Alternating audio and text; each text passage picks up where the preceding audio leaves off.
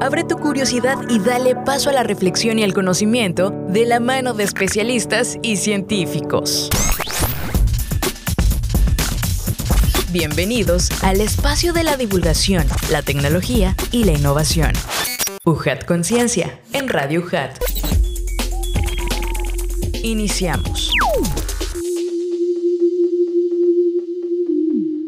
Hola amigos, ¿cómo están? Qué gusto saludarles nuevamente a través de Radio UJAT 96.1 de FM y también en plataformas digitales de ciencia y tecnología UJAT. Sean bienvenidos a UJAT Conciencia, este espacio donde reflexionamos sobre pues, la ciencia que se genera dentro del UJAT, pero también en otras latitudes, como en el caso de este programa. Y ahora les presento a nuestro invitado de lujo de esta ocasión, quien es profesor e investigador del Instituto Universitario de Yucatán, Campus Tabasco, y me refiero al doctor Eder Alberto Pérez Cupil. Pues doctor, muchísimas gracias por estar con nosotros. ¿Cómo se encuentra?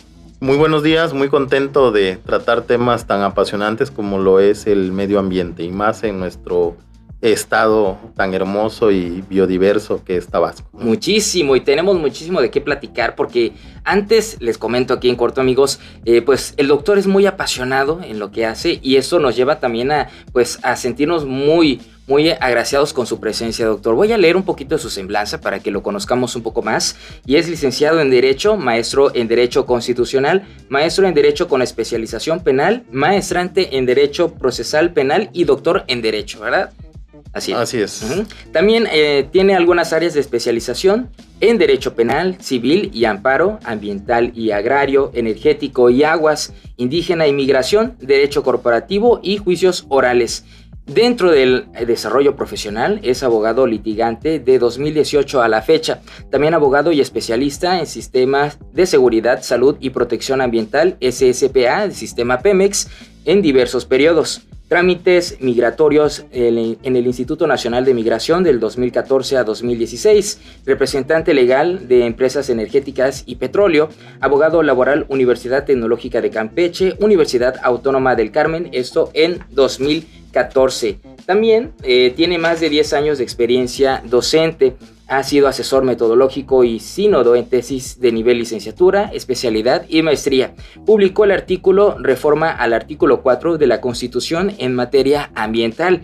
Recibió mención honorífica en maestría con la tesis Tráfico de especies en Tabasco, situación actual y propuestas para su reducción, con promedio 9.9, eso en el 2009 y también ha tomado algunos diplomados como en Medio Ambiente, Cambio Climático y Derechos Humanos por el Consejo de la Judicatura Federal, diplomado en Juicio de Amparo, Suprema Corte de Justicia de la Nación en el 2022, Acceso a la Justicia en materia de Derechos Humanos, Suprema Corte de Justicia de la Nación en el 2018, entre otros más. Y también ha tomado diferentes cursos y talleres sobre litigación en juicios orales, justicia penal, derecho penal y muchos más.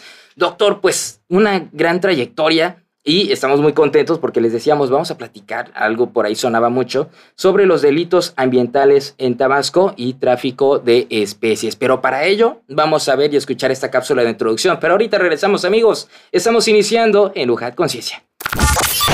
Delitos ambientales en Tabasco, tráfico de especies.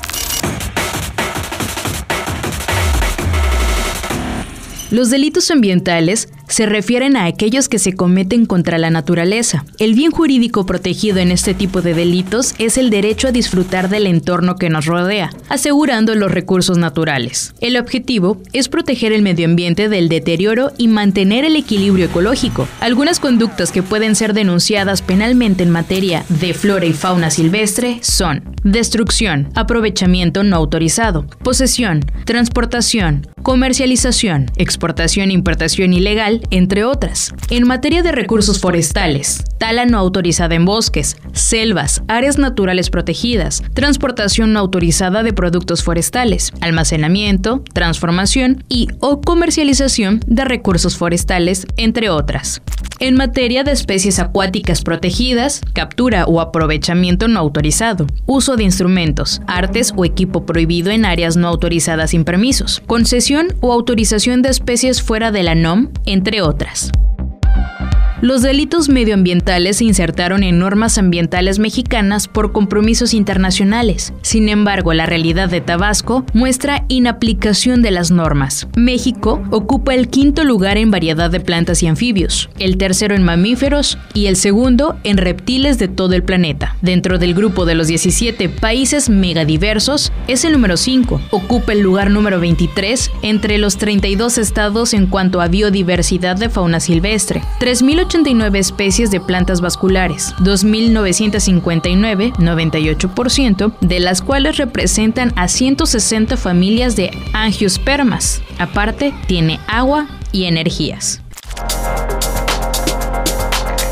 Lo anterior compromete a México y Tabasco a una efectiva aplicación de las normas ambientales penales en aras de cumplir los compromisos de la Agenda 2030 de los Objetivos de Desarrollo Sostenible. Existe un incremento en el tráfico de especies en Tabasco, que se percibe a través de medios de comunicación y denuncias ciudadanas, como el tráfico de especies. Lo anterior obliga a implementar políticas ambientales para erradicar esos delitos en nuestra entidad, echando mano de la conciencia ambiental, capacitación y adiestramiento de las autoridades y aplicación efectiva de los procesos penales.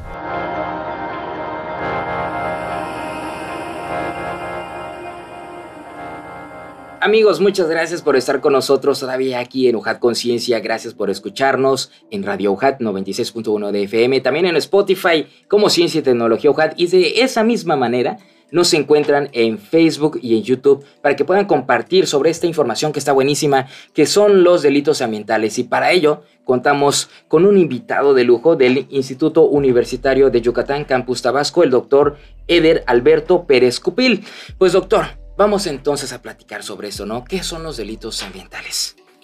Bueno, los delitos ambientales son una conducta contraria a la norma. En nuestro sistema jurídico mexicano y en el de Tabasco, por supuesto, eh, vamos a ponerle diferentes nombres. Por ejemplo, en Tabasco se llaman delitos contra el equilibrio vital de la naturaleza. En otras legislaciones, incluso en otros países, utilizan palabras como delitos contra la naturaleza, delitos contra el ambiente, el medio ambiente, que es una palabra de corte internacional, medio ambiente. en origen, la palabra se compone de delito ambiental.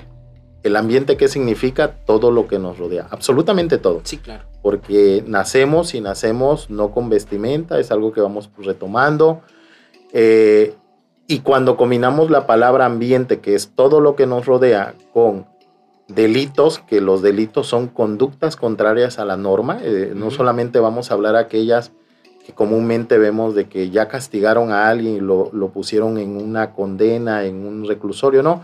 Aquí hablamos de conductas contrarias a las normas, de, que va desde que, eh, por ejemplo, eh, lesionas a un a alguna especie, eh, hablamos de un animal doméstico. Como tal el maltrato, ¿no? un maltrato, por ejemplo, es una conducta contraria a la norma eh, ambiental, que es todo lo que nos rodea, porque las plantas, animales, eh, todo lo que está, o sea, literalmente todo lo que nos rodea es el ambiente. Entonces hay autores como Sarkin Cortés que hablan incluso del derecho ecológico, aunque ah, la ecología tiene que ver con una ciencia, es una parte de todo el, universo que es el ambiente. Pero bueno, son temas este, teóricos.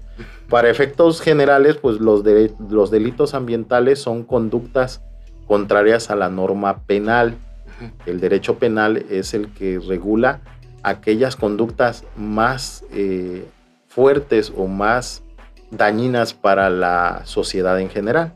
Entonces, en nuestro país y en nuestro estado, de pronto pues sí crea un ámbito de afectación el escuchar que una persona golpeó a otra o cometió algún tipo de conducta eh, sexual o contraria al, cuerpo de una persona que no tiene capacidad de control corporal. Que, pierda el respeto, ¿no? Por ejemplo. De este caso, fíjese, doctor, eh, me pone a reflexionar. En Tabasco no es como que muy bien, o todavía estamos en ese proceso, ¿no? De aceptar cuáles son esas conductas que se consideran maltrato animal, porque antes no se castigaban o no se volteaba a ver con lupa, ¿no? Este tipo de conductas. Bueno, aquí hay que considerar que al hablar de delitos ambientales tenemos que hablar del contexto social, económico, político de un lugar.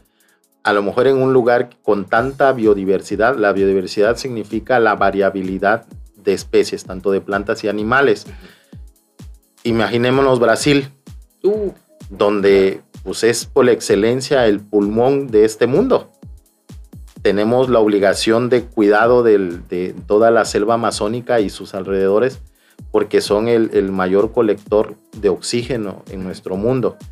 Eh, hay niveles eh, de plantas y animales en, nuestro país. Eh, si me permiten, les doy unos datos. México ocupa los primeros lugares en países biodiversos, con gran, mayor cantidad de biodiversidad. Por ejemplo, tiene el quinto lugar en plantas, el primer lugar en reptiles, el cuarto lugar en anfibios y el segundo lugar en mamíferos.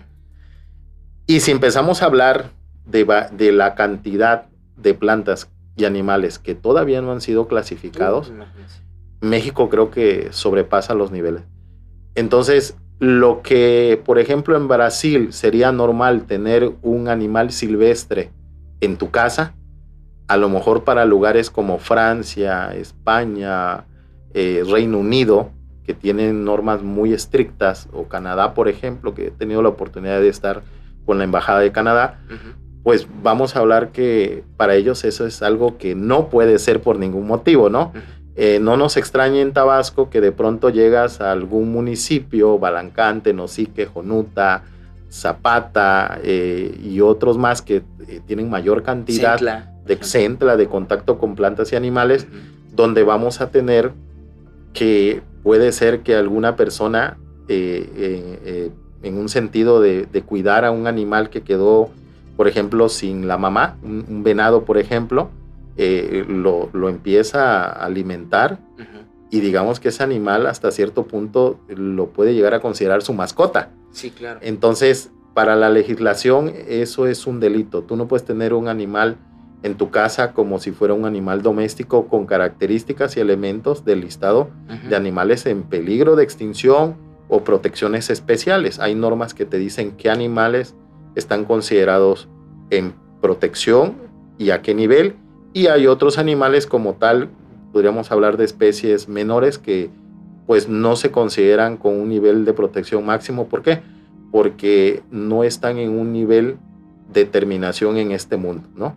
Por ahí eh, hay países que tienen ya nada más unos cuantos animales y los tienen prácticamente protegidos con el ejército para que no desaparezcan. exacto, sí. Hablamos del caso del rinoceronte que eh, en algunos lugares ya prácticamente eh, se extinguió, ¿no? Extinguir es acabar totalmente. Tabasco, ¿qué pasa con Tabasco? Pues Tabasco tiene eh, igual una variabilidad de diferentes plantas y animales. Creo que eh, ha perdido un poquito de, camino porque ha sufrido los embates de actividades eh, sumamente explotadas, como por ejemplo la ganadería, actividades comerciales y hay una tendencia a que vamos a consumir cada día más, ¿no? Sí. Y eso provoca graves problemas porque, por ejemplo, eh, el calor abrumante que hay ahorita en Tabasco se debe a las innumerables violaciones a la norma, ¿no? Hay delitos que se cometen a diario, eh, sabemos que se dan, pero la gente y todos en general eh, debemos buscar una forma de contribuir. Desde que denuncias, siembras un árbol, eh, si aquí es muy importante mencionar el contexto internacional, hay una Agenda 2030, que son los principios de desarrollo sostenible, donde México también fue firmante, y dentro de las metas está que no debemos de sobrepasar el dos, los 2 grados centígrados anuales de temperatura en aumento. O sea, quiere decir que eh, no es casualidad que en las escuelas eh, se estén haciendo canchas especiales para que los niños puedan salir a actividades y que cada vez más tengamos que eh, eh, eh, adecuar los espacios porque es alarmante que nuestra temperatura suba cada año dos o más grados centígrados. ¿no? entonces los delitos ambientales son una conducta reprochable pero en particular cuando ya se ponen en un código que se llama Código Penal, Código Penal Federal, Código Penal Estatal, ahí ya se convierte en un delito ambiental, porque no solamente te voy a reprochar, sino que te voy a castigar porque hiciste algo que ya está marcado por toda la sociedad a través de la, el Estado, a través de todo un proceso legislativo de creación de norma, de que esa conducta tiene un castigo corporal. ¿sí? Entonces, eh, hemos tenido eh, muchas situaciones que surgen de esos delitos. Cuando hay delitos, el tema económico es significativamente eh, un parámetro de crecimiento o de, o, de no crecer. La segunda actividad más lucrativa a nivel mundial, después del tráfico de armas y de personas, es el tráfico de especies. Híjole. Entonces, eso es alarmante. Ahorita ya les hice un contexto de que México tiene los primeros lugares en biodiversidad. Tabasco también eh, ocupa, mm, pues no el primer lugar, pero sí de los primeros lugares a nivel nacional. Claro, ¿no? Pero también tenemos esto, la comunidad internacional dice, estamos subiendo temperaturas, pero ¿por qué? Porque cada vez se cortan más árboles y cada vez la gente quiere más eh, plantas y animales de pronto van a un lugar y quieren tener un tucán, quieren tener un jaguar, quieren tener un animales exóticos. Sí.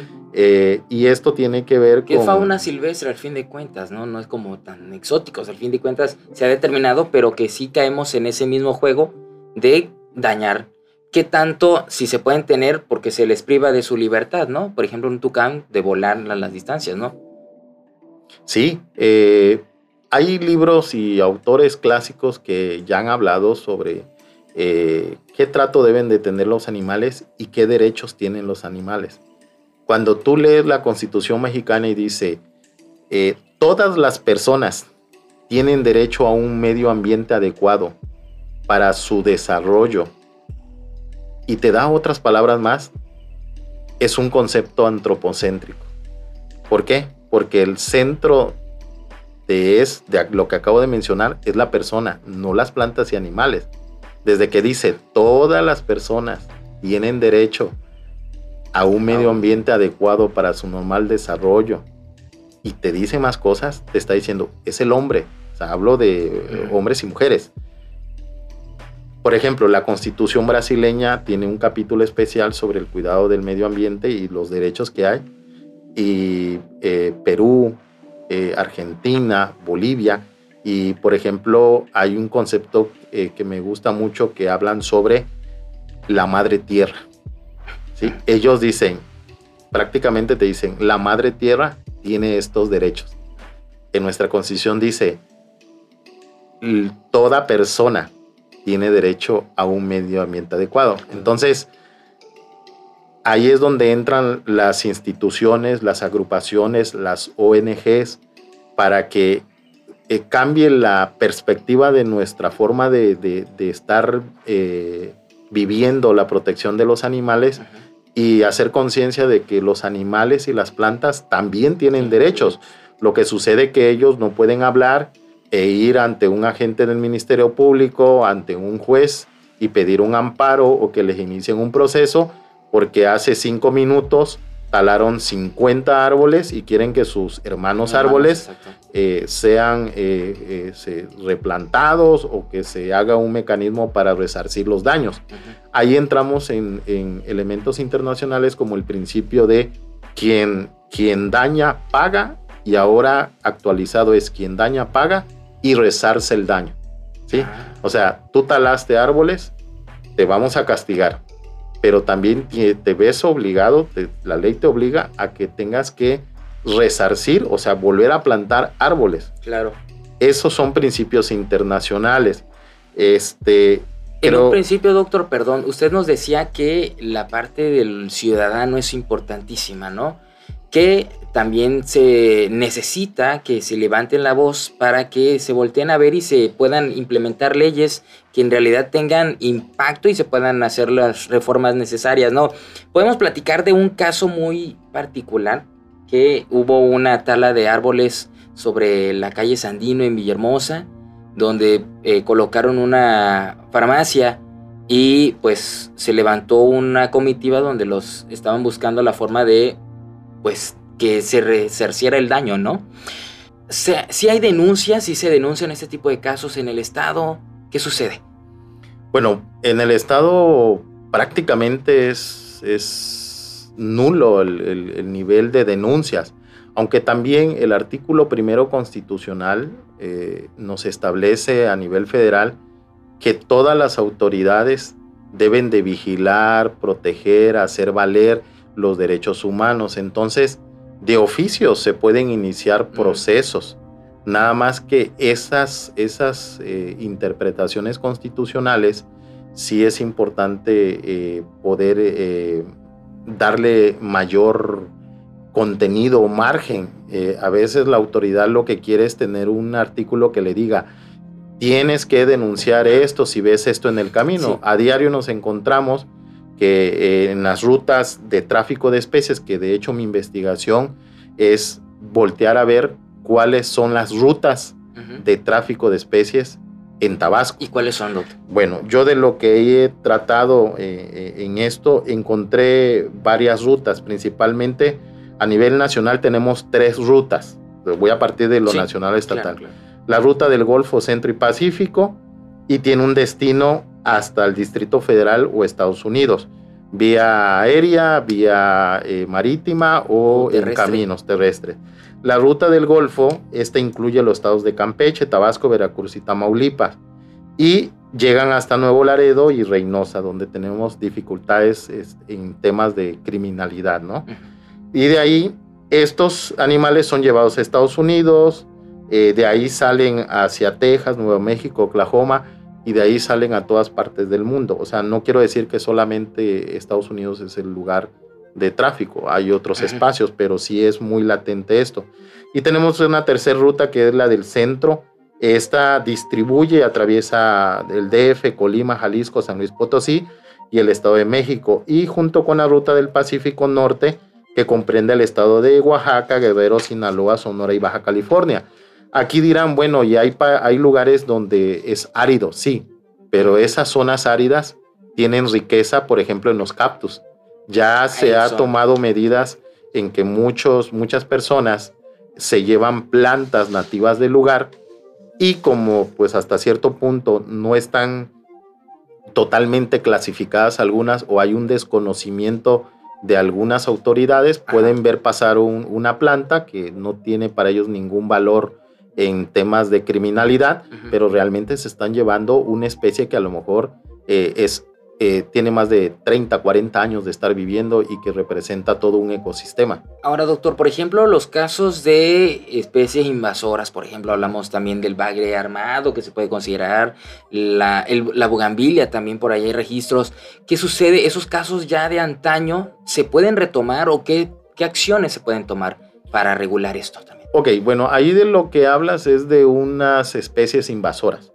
De pronto, incluso acabo de publicar con un, alumno de una maestría precisamente en Derecho Energético y Ambiental, eh, hablábamos sobre eh, la contaminación de algunas embarcaciones en el momento de traer algún producto a, una zona costera, por ejemplo de Tabasco, en las limpiezas se pueden ir polizones o se pueden ir especies que vienen, por ejemplo, de no sé, de, de Malasia o de algún otro lugar y de pronto aquí se convierten en un peligro porque tienen mayor resistencia, capacidad o consumo en relación a las otras. El llamado pez diablo y que se clasifica como el bagre armado, este, pues ya ahorita las soluciones han sido muy buenas por parte de la sociedad, como por ejemplo acabar con los mitos de que era tóxico, que te podías morir, pues si lo consumías, y ya incluso las universidades hicieron eventos para que el bagre armado este, se pueda consumir en diferentes platillos. Esa es una buena solución. Eh, creo que el control es muy difícil. Tenemos un país muy variable en ecosistemas, tenemos mucha riqueza y a veces no alcanza para, para vigilar todo. Pero creo yo que la sociedad, el Estado, eh, tienen que trabajar de la mano. Eh, por ejemplo, las universidades, la UJAD y otras, han hecho el esfuerzo de que eso que teníamos como un problema, que se consumía otras especies nativas de Tabasco, ahora ya se puede consumir el bagre armado en platillos muy ricos. De hecho, en Brasil ya ese animal se consumía como tal. Este, y hay especialidades y no es barato actualmente, ¿eh? ya, ya, se, ya se cotizó. Sí, se cotiza. Entonces, esa es una solución. Tenemos más como las UMAS, sistemas eh, ah, de reproducción eh, para conservación. de manejo de medioambiental. Exactamente, así es. Sí, que también, bueno, esas son prácticas. ¿Qué se puede hacer para adquirir o tener una UMA? ¿Es difícil? ¿Es complicado? El trámite se hace a través de la Semarnap. Hay procedimientos, incluso también hay personas que tienen animales en sus casas y no se dan cuenta que tienen un animal silvestre con un nivel de protección. Entonces, hay que tener mucho cuidado porque eh, voy a poner un ejemplo. De pronto yo encuentro en mi rancho un lagarto pequeño, veo, siento que se va a morir por las altas temperaturas, no hay agua y me lo llevo a mi casa con un ánimo de conservación y de cuidarlo y después llevarlo a un espacio para que eh, lo suelte, ¿no? Pero resulta que ya me gustó, ya le puse de nombre Coqui y Coqui ya se volvió parte de la familia y nadie lo quiere dejar ir. Eh, si una persona eh, observa que tú tienes un animal en tu casa, no vas a ver la historia que acabo de plantear. Lo que va a decir, esa persona tiene un animal prohibido que lo tengas en tu casa. Y, jurídicamente, de acuerdo a la, ley penal federal, estás eh, cometiendo un delito. Entonces, te vas a afrontar a un proceso penal porque no solicitaste los permisos adecuados, no vas a lograr acreditar la legal procedencia del animal y a lo mejor tu idea de conservación y de ayudar a un animal eh, por desconocimiento o, alguna otra causa, este, se convierta en un problema para ti. Entonces, eh, el hecho de tener plantas y animales, porque nada más se habla a veces de animales, también las plantas, este, no quiere decir que no las puedas tener del todo. Sí lo puedes hacer, pero tienes que tener requerimientos. Ahí hay algo que llama la atención que sería los derechos que tienen las plantas y animales un animal encerrado, un animal en una jaula, debe de tener cuando menos cierta cantidad de espacio. Claro. Este, que para mí lo, real es que no estén en jaulas, pero bueno, la ley dice, bueno, eh, te, voy a dar los parámetros de qué tan grande puede ser una jaula, por ejemplo, para un tucán, para una, un loro, en fin. Entonces tenemos comunidades, yo en la investigación encontré las rutas, o más bien eh, logré observar rutas de tráfico en el estado. Sé que a algunos les va a parecer un poquito difícil, algunos van a decir si es cierto.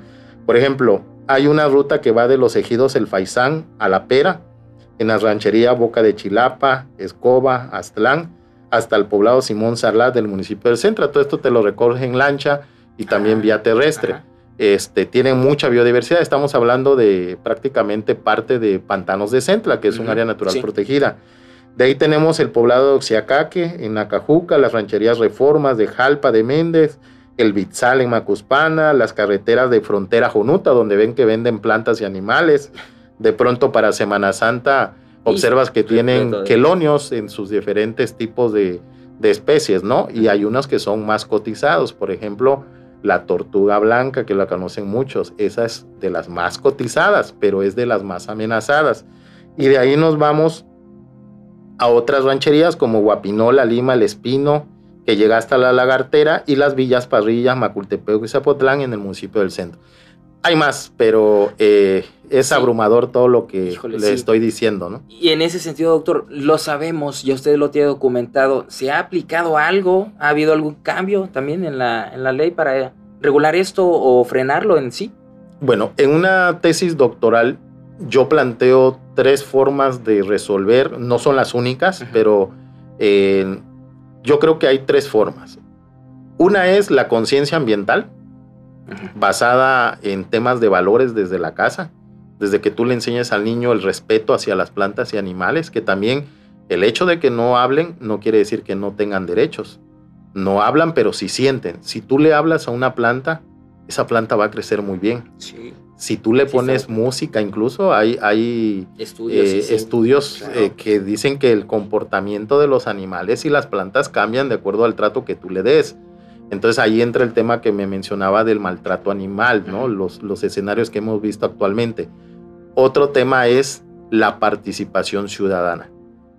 Ah, es que los delitos ambientales es el Estado el que lo tiene que castigar. A ver, espérate, pero a nosotros como ciudadanos debemos de cumplir con avisar, oye, eh, está pasando esto, eh, eh, ¿y qué hago? El otro tema tiene que ver con cumplimientos de la Agenda 2030 en materia de desarrollo sostenible y una de ellos es planta un árbol. Cuando cumplas año, planta un árbol. Cuando vayas a, tener eh, o ya tengas un hijo, planta un árbol y enséñalo a que, ¿sabes qué, hijo? Este árbol lo planté el día que tú naciste. Y el, el niño se va a acostumbrar a que es una buena práctica, una práctica sostenible lo que hay que hacer. Eh, la gente no verifica eh, la cantidad de agua que se pierde en los inodoros, en algunas fugas, y todo se lo dejamos al Estado. es que el Estado tiene que ver que la fuga, él la tiene que ver. Pero ¿qué pasa ahí, doctor? Porque luego ese es otro tema tal vez. Uno quiere echar mano ahí, ah, no, pueden, te pueden hasta demandar porque estás haciendo propiedad de, pública, ¿no? Vas a abrir la calle, no, no se puede.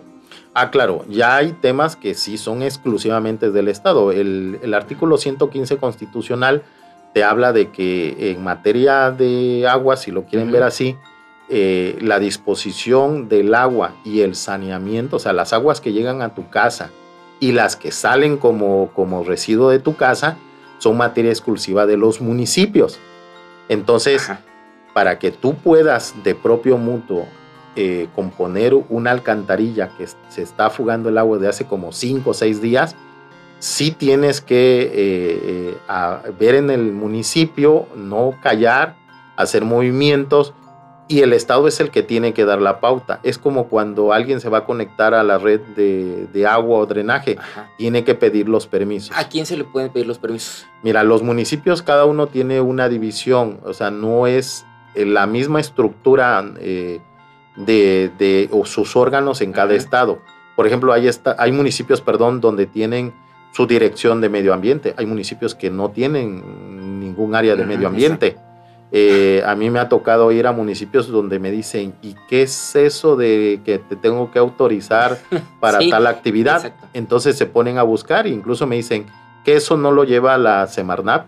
O sea, desde ahí ya estamos partiendo de que hay, un desconocimiento. Un desconocimiento. Otro punto que yo creo que es muy importante es capacitar a los actores de nuestro Estado, como serían los policías, los agentes del Ministerio Público, especialmente los policías que son los que son el primer contacto con la sociedad y estos problemas.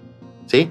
Eh, si uno se sentara en la carretera, por ejemplo, eh, la de frontera, carretera Villahermosa Frontera, y te pones a contar cuántas patrullas de los diversos niveles de gobierno pasan y que ven que hay gente que está vendiendo ciertos animales en peligro de extinción, sería interesante hacer el estudio y decir, pues, pues hoy pasaron y a lo mejor nos sorprenderíamos, me quedo muy corto a lo mejor si anotamos que pasaron 25 o 30 patrullas y que ninguna se para, ¿sí? Cuando hagamos una capacitación y, y, verles, decirles que esto no es nada más porque cumplan su trabajo, sino es para ayudar a todos.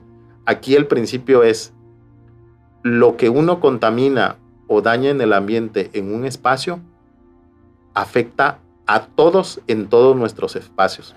La persona que quema una llanta en parrilla, de una u otra forma, nos llega incluso hasta Macultepeo, Zapotlán y cualquier lugar. La característica del ambiente es que no hay límites territoriales como las normas. Esta norma solo aplica hasta la frontera de Villahermosa, de Tabasco. No, una contaminación se puede extender. Ya hemos visto buques que han contaminado espacios enormes de mares. Y eso tal vez, doctor, también, digo, hablando hace ratito nos decía de estas eh, rutas en el estado, pues posiblemente las personas que hacen este tipo de prácticas para vender eh, especies exóticas, pues es por la falta ¿no? de ingresos. Pero lamentablemente, ¿cómo, ¿Cómo podría ser esa también corresponsabilidad con ellos? Sí, mire, por ejemplo, en mi investigación yo trato de hablar, tener mucho contacto con, con las personas. En particular, hay un lugar donde yo hice investigación, este, a veces en un perfil muy bajo por el tipo de tema que se trata. Eh, el hablar de temas ya de tráfico de especies es un tema delicado, es un tema peligroso. Este, y por ejemplo, conozco un lugar que se llama, le decimos Pomposú, que es en, Jalpa. Ellos toda la vida se han dedicado al consumo de plantas y animales del lugar. Entonces de pronto le dices, ¿sabes qué? Lo que tú haces ya es un delito. O sea, no, no mates las iguanas, no mates las tortugas, los lagartos, no te comas las garzas. O sea, les diría todas las especies que hay en nuestro bello Tabasco. ¿Y qué hacen? En ese lugar, la solución, una de las soluciones fue crear una UMA, un centro de reproducción. Eh, para algunos parecerá, es que no hay justificación que mate un animal silvestre, sí, pero si esta gente toda su vida se había dedicado al consumo de lo que la naturaleza le da, pues no puedes arrancar de golpe estas cosas. Para ellos, en su, en su forma de vivir es algo normal. Para nosotros es un delito. Y si hablamos de pueblos indígenas, acuérdense que los pueblos indígenas tienen autonomía en el consumo de sus eh, recursos naturales, ¿sí? Entonces, su autosustento para ellos es sumamente importante.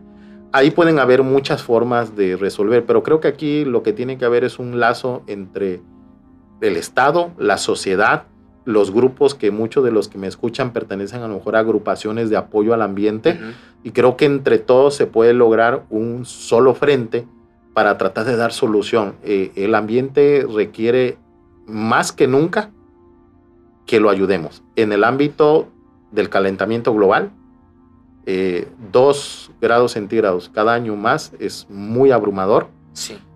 Conservación de plantas y animales, protección hasta de los animales domésticos. Exacto. El tratar a las plantas y animales como lo que siempre han sido, seres vivientes. Esa parte nos ha olvidado y no se nos olvide que el, ser humano es una especie más dentro de todas las que hay. Así es. Pues, doctor, qué interesante. Ya nos hemos agotado el tiempo de la charla. Queremos seguir un poquito más y vamos a seguir un poquito más aquí en el podcast porque pues hay algunas preguntas por ahí, aquí las tenemos, eh, nos hablan precisamente de ese tráfico, ¿no? Más que nada comentarios, ¿no? José Leiva nos dice por qué si el tráfico de especies animales está prohibido, así como su compra-venta, porque hay gente que se dedica a vender aves, y es lo que usted nos está comentando, ¿no? Y bueno, nada más como para agradecerle también el comentario de esta pregunta, dicen las carreteras federales sin recibir alguna, porque no es sorpresa para nadie que algunos pasos de las casetas de peaje haya este tipo de actividades de venta y tráfico de animales, incluso a plena luz del día y cerca del ejército que resguardan esas zonas. ¿Quién debe sancionar? ¿Quién está facultado para reprender o castigar al ciudadano? Porque si ya todos sabemos de esa actividad no se logra poner un alto. Ok, mira, la venta de, especies, como les dije, es la segunda actividad más lucrativa a nivel mundial de actividades ilícitas en el mundo. Esto significa que genera grandes cantidades de dinero. Ahí también hice directamente un estudio y, por ejemplo, una guacamaya que aquí puede cotizarse o un, loro en, en dos mil pesos en la zona de Huimanguillo, eh, ya trayéndola al centro de la República ya puede llegar a valer 100 mil pesos. Y ya, por ejemplo, puesta en Europa ya puede llegar a valer 400 mil pesos. Nada más que para que un animal de estos llegue, en el camino se tienen que morir varios de su misma especie. Entonces, es increíble, hay datos registrados que eh, el, el, tráfico de especies tiene muchas situaciones. Yo tengo un animal para demostrar poder. Quiero tener un tigre un jaguar ah, para demostrar poder. Quiero tener un animal así porque es exclusivo y nadie más lo tiene. ¿sí? Demostración de nivel económico. Otros es por el tema de que me dicen, hay que comer los huevos de tortuga porque son afrodisíacos. Te vas a volver un jovencito de 20 años. Entonces, lo que te va a dar es un terrible triglicérido y colesterol, a lo mejor. Pero esas circunstancias eh, van cambiando. Por ejemplo, la mantarraya ahorita está muy muy, afectada porque de pronto se creó en los países de, Oriente y pasó a Occidente que las branquias de eh, las mantarrayas son muy buenas para todas las enfermedades respiratorias, especialmente el COVID. ¿Y qué hace la gente? Quiere mantarraya, quiere específicamente branquias de mantarraya. Hay mercados de ventas exclusivas de, de plantas y animales. Y hay otras causas más, como por ejemplo nuestro bello Tabasco, eh, que tienen que ver con un tema cultural. Eh, quiero comer en Semana Santa una tortuga blanca. Porque yo le he comido, porque yo quiero, porque es riquísima y además forma parte de los platillos típicos de Tabasco, ¿no? Entonces, son variadas las... Las, las, circunstancias, los motivos. La criminogénesis, el origen de, la conducta delictiva, de los delitos ambientales son variadas, pero hay unas que tienen mayor contexto. Entonces, aquí es un cambio de mentalidad. O sea, yo puedo decirles, hay que capacitar más a los policías, a los militares, las autoridades cumplir, como lo mandata el primero constitucional, lo que les obligan protección, hacer valer y que ellos busquen eh, que se haga valer los, los derechos de todos. Y eso implica que ellos de oficio pueden iniciar los procesos. Es que ningún ciudadano denuncia, bueno, pero tú como autoridad, si estás viendo que hay una conducta delictiva, tú estás obligado a oficio a iniciarla, pero aquí tiene que ver con un tema de valores, de educación en la casa, de conciencia ambiental y de que todo lo que hagamos hasta vender un animalito pareciera que nada, pero cada día está haciendo que suba más la temperatura y vayamos teniendo menos espacios. Doctor, por ejemplo, también el caso ¿no? de las denuncias en redes sociales, ¿se consideran ya también parte para tomar acciones legales? Bueno, a nivel estatal y federal, eh, la autoridad está eh, iniciando procesos, a como lo mandata la ley, es por denuncia o por querella. Y hay algo más que pues lo podríamos denominar noticia criminal. O sea, de pronto, por ejemplo, voy a poner el ejemplo, una persona aparece un cuerpo en una carretera, ¿no? Pues no se puede quedar ese cuerpo ahí. O sea, hay que ir a recogerlo y la autoridad tiene que investigar. Ahora, hay varios cuerpos de tortuga en la carretera. Pues también la autoridad tiene que levantar esos cuerpos, clasificarlos ver, investigar quién fue el que lo, el que vendió, acabó, mató, como sea. O sea, le tenemos que dar el mismo trato a las personas y a los animales. En origen, la ley marca que todos los delitos ambientales, ya sea por denuncia, querella o por noticia criminal, se tienen que investigar y se tienen que sancionar. ¿sí? Ahora bien, aquí hay un choque social porque, eh, eh, por ejemplo, las comunidades indígenas tienen autonomía en la explotación de sus recursos naturales para autoconsumo. Entonces es un tema muy debatido. ¿Por qué? Porque los municipios, eh, para cumplir con sus usos y costumbres, pudiera alguien matar un venado porque forma parte, por ejemplo, de la danza del venado. Pero ya si te encuentran 50 venados en tu carro y que dices que es para una cuestión cultural, ahí ya no aplica. Entonces, mm, lo que no hay que perder de vista es que cada caso en particular tiene sus situaciones. Eh, para contestando al compañero del, del comentario pregunta, es que nos falta mucho por trabajar con todas las autoridades y más que nada la conciencia ambiental y de que si yo soy una autoridad y yo observo que hay animales en extinción ahí, buscar la manera y a lo mejor otras autoridades decir, mire, tú te dedicas toda tu vida, te has dedicado a la casa, vamos a buscar para que creemos una UMA y puedas consumir ese animal, obtengas dinero, pero ok, a lo mejor matas o vendes uno, pero echas 100 animales en ese día eh, en relación a uno, ¿no? Esto es basado en desarrollo sostenible, esa es la clave. Y último, y aquí brevemente, sería, estaría muy bueno que nos platique, doctor, sobre el reglamento de la Ley para la Protección de Animales publicado el pasado 8 de abril 2023. Y también si nos puede dar su opinión acerca del Consejo Consultivo Ciudadano que debió integrarse en un plazo de 120 días hábiles, de acuerdo a la información que se publicó durante esas fechas. Ok. Los animales y las plantas, y en este particular estamos hablando de, animales domésticos, todos tienen derecho. O sea, vuelvo a lo mismo. Nosotros hablamos y nos podemos quejar y presentar una denuncia, una querella. Por ejemplo, un animal doméstico, ¿con quién va a ir? ¿Quién lo va a escuchar? Quién va a interpretar lo que dice. Es que ayer que vino mi compañero de, departamento eh, o mi dueño, porque si lo tomamos así, me pegó. Ah, pero si de pronto llega y dice, es que mi amigo Luis me pegó, ahí sí van a iniciar una, una denuncia, una querella. Es difícil cambiar la mentalidad. Aquí tenemos que partir de que todos los animales tienen derechos y tienen incluso los mismos derechos que cualquiera de nosotros que tenemos un nombre y apellido. Eh, hay mucho texto que habla sobre los derechos originarios o los derechos de los animales y en este sentido esa ley sí tiene que crear organismos eh, integrados por la sociedad y, partes del Estado para tomar acuerdos de cómo se le va a hacer en esa vigilancia a todos los hogares, porque los animales domésticos están en todas las casas, o la mayoría, y tomar decisiones y parámetros.